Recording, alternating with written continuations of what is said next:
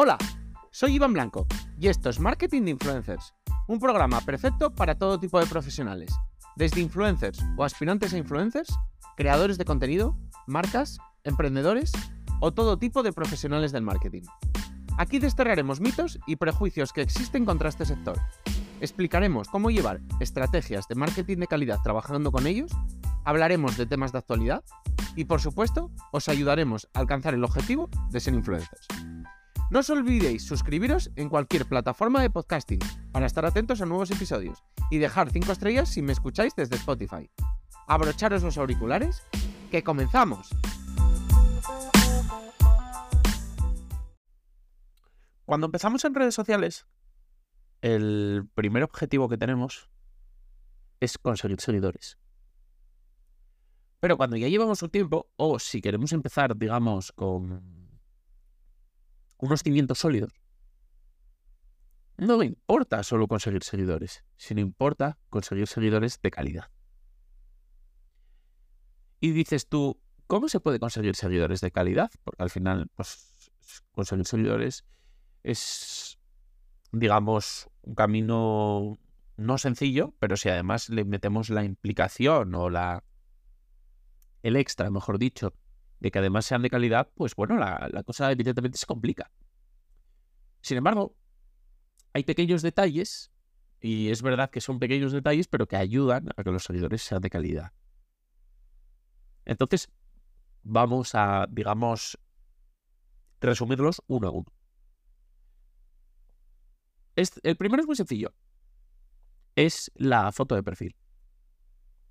La foto de perfil tiene que ser atractiva, pero relacionada con lo que haces. Es decir, si, por ejemplo, basas tu foto de perfil en físico, pero luego quieres crear contenido de nutrición, pues te va a ser difícil atraer a seguidores de calidad. ¿Por qué? Porque mucha gente va a llegar a, por, por sentirse atraído por tu físico. Y por tanto ya no va a estar interesado en tu, en tu contenido. Así que digamos, ya incumples el primer paso para conseguir seguidores de calidad, ya que los seguidores que vas a conseguir no van a tener interés por tu contenido, sino van a estar, digamos, interesados en la estrategia que tú has llevado a cabo. Porque al fin y al cabo esto es una estrategia que tú has llevado a cabo. El segundo es la biografía. La biografía tiene que dar la información clara de, de qué es lo que se va a encontrar la persona que decida seguir. Es decir, de qué va la cuenta y, y cuál es el contenido que, digamos, creas. Cuanto mejor explicado esté, más atractivo, por supuesto, sea, y más claro, más capacidad vas a tener para, para atraer, digamos, al público que buscas y al público de calidad. El tercero es cambiar al modo de creador. Porque, por ejemplo, en Instagram esto te da prioridad frente a cuentas que no son de creadores. Es decir, accedes a más funciones y, digamos, te da la opción de poner la etiqueta de que eres creador. Entonces las personas lo detectan como tal y, bueno, pues evidentemente la, la persona que te empieza a seguir ya no te empieza a seguir por amistad, sino te empieza a seguir porque sabe que eres un creador. Y bueno, pues si le interesa el contenido y si los anteriores pasos los has cumplido, pues, le va a interesar. A partir de aquí, ya, estas son como las más fáciles porque son los pilares que hay que poner. El siguiente ya es un plan de contenidos. El plan de contenidos tiene que ser atractivo, tanto en cantidad, como en calidad, como en constancia. ¿Por qué? Porque el que te quiera seguir querrá que le des calidad, pero también querrá que le des cantidad. No quiere un vídeo al mes porque igual le parece demasiado poco. Al final lo que quiere es que le, le, le, le des entretenimiento. Y a su vez necesita una constancia, es decir, si no sabe cuándo vas a publicar o si a veces publicas o a veces no, pues bueno, puede acabar un poco yéndose. Entonces, para conseguir seguidores de calidad es otro paso muy importante. Luego es importante probar, es decir, subir todo tipo de contenidos relacionados con, con tu temática y en todos los formatos disponibles. Ya que digamos que cada uno encaja con un tipo de público, pero todos esos públicos pueden estar interesados en tu contenido. Por ejemplo, los Reels sirven normalmente para llegar a nuevo público. Las historias para fidelizar al que ya tienes.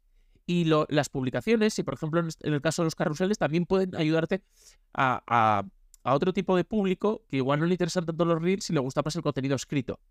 Entonces, pues digamos que crear en todos los contenidos posibles te acerca a todos los públicos y sobre todo la estrategia de captar y fidelizar, es decir, captas con carruseles y reels y fidelizas con tus historias. La siguiente es ser social, es decir, interactuar con, con, los usuarios, con tu comunidad, es decir, contestar a los mensajes que te llegan, si estamos hablando de números abarcables, contestar a los comentarios te ponen en tus publicaciones, eh, resolver respuestas, interactuar con, con, otros creadores para posicionarte con autoridad dentro de sus contenidos y, conseguir seguidores de ellos, incluso el respeto de los mismos y, y, digamos, colaboraciones o sinergias a largo plazo. Al final esto también es muy importante. La siguiente sería usar los hashtags. Los hashtags te ayudan mucho a posicionar y llegar al público que quieres llegar con tus contenidos. Si tú estás creando contenido, vamos a poner un ejemplo de nutrición vegana, la mejor forma de posicionarlo, es decir, el SEO de las redes sociales, son, además de los copies, por supuesto, también los hashtags. Entonces te va a ayudar muchísimo a llegar a gente que de verdad quiera nutrición vegana, utilizar los hashtags. Y si llegas a esa gente que de verdad quiere este tipo de contenido, pues es como la mejor forma de conseguir seguidores de calidad, porque es gente que de verdad desea lo que tú das. Y al final, pues todo esto te va a venir muy bien. Luego, con la, hilándolo con la anterior, que hablábamos de ser social, interactuar con otros usuarios que crean contenido similar al tuyo, está eso. La de crear contenido, promocionarse cruzadamente, hacer algo colaborativo con perfiles, digamos, de tu misma temática, para llegar a, nuevo público, para generar autoridad, para aprovecharte de... Al final de, aprovecharse mutuamente el uno del otro, de su público, de su autoridad y bueno, de, de, su altavoz. Es decir, es como doblar la apuesta, tener un altavoz doble. Si tienes perfiles en distintas redes sociales, también te es interesante hacer promoción cruzada de todas estas redes sociales. Es decir, tienes TikTok, pues a veces te interesa decirlo en Instagram. Tienes eh, Threads, te interesa decirlo en Instagram o, en Threads decir que tienes Instagram. Es un poco para atraer al público de otras redes a, igual redes en las que no te ha descubierto, pero también utiliza y esto te va a ayudar al, al final a que a posicionarte mejor y si les gustas en una red, les vas a gustar en todas, sobre todo si creas contenido diferente en las distintas redes. Luego es muy importante leer tus métricas.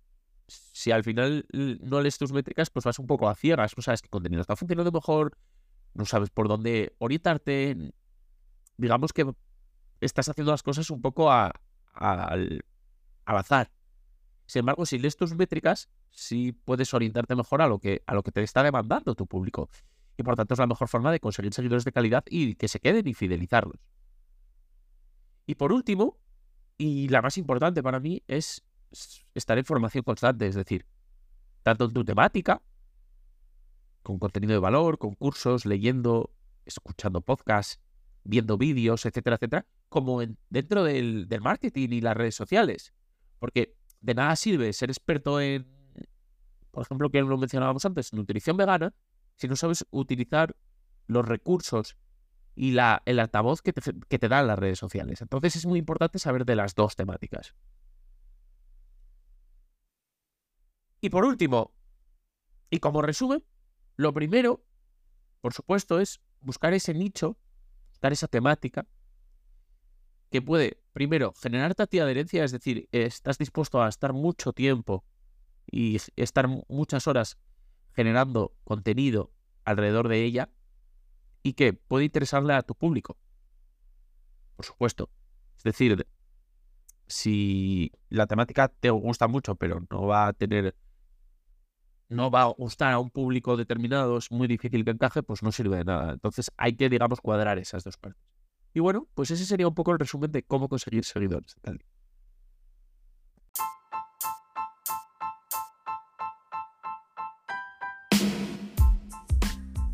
Y hasta aquí ha llegado el episodio. Compártelo si crees que puede resultarle útil a alguien. Me ayudarás mucho y espero que también a la otra persona. Si quieres contactar conmigo, ya sea para cualquier asunto relacionado con el capítulo de hoy o cualquier otra cosa, puedes hacerlo por mail, hola, marketinginfluencers.com o en el contacto de mi web. Y además, si quieres contratar mis servicios, ya seas influencer o negocio, leer los artículos del blog o suscribirte a la newsletter con extras y contenido exclusivo, pásate por la web marketinginfluencers.com. Tienes todos los enlaces en el texto del episodio, junto con mis redes sociales y las del proyecto. Nos vemos en el próximo episodio. Ya sabéis, todos los días a las 8 de la mañana, de lunes a viernes. Nada más. Adiós.